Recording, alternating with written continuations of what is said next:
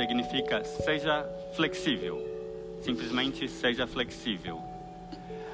Aqui nós temos assim um conceito de uma água e uma garrafa. E tem uma frase assim, uma frase famosa de Bruce Lee, né?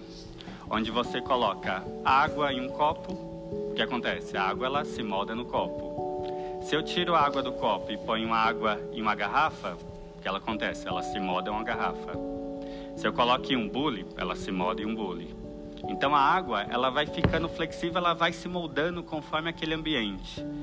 Mas ela também pode ser destruir um ambiente.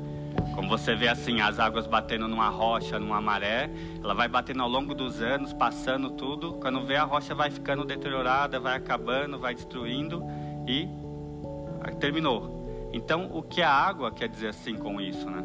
Ela pode ser algo que pode fluir, pode ser algo que pode destruir, como assim a nossa vida. Então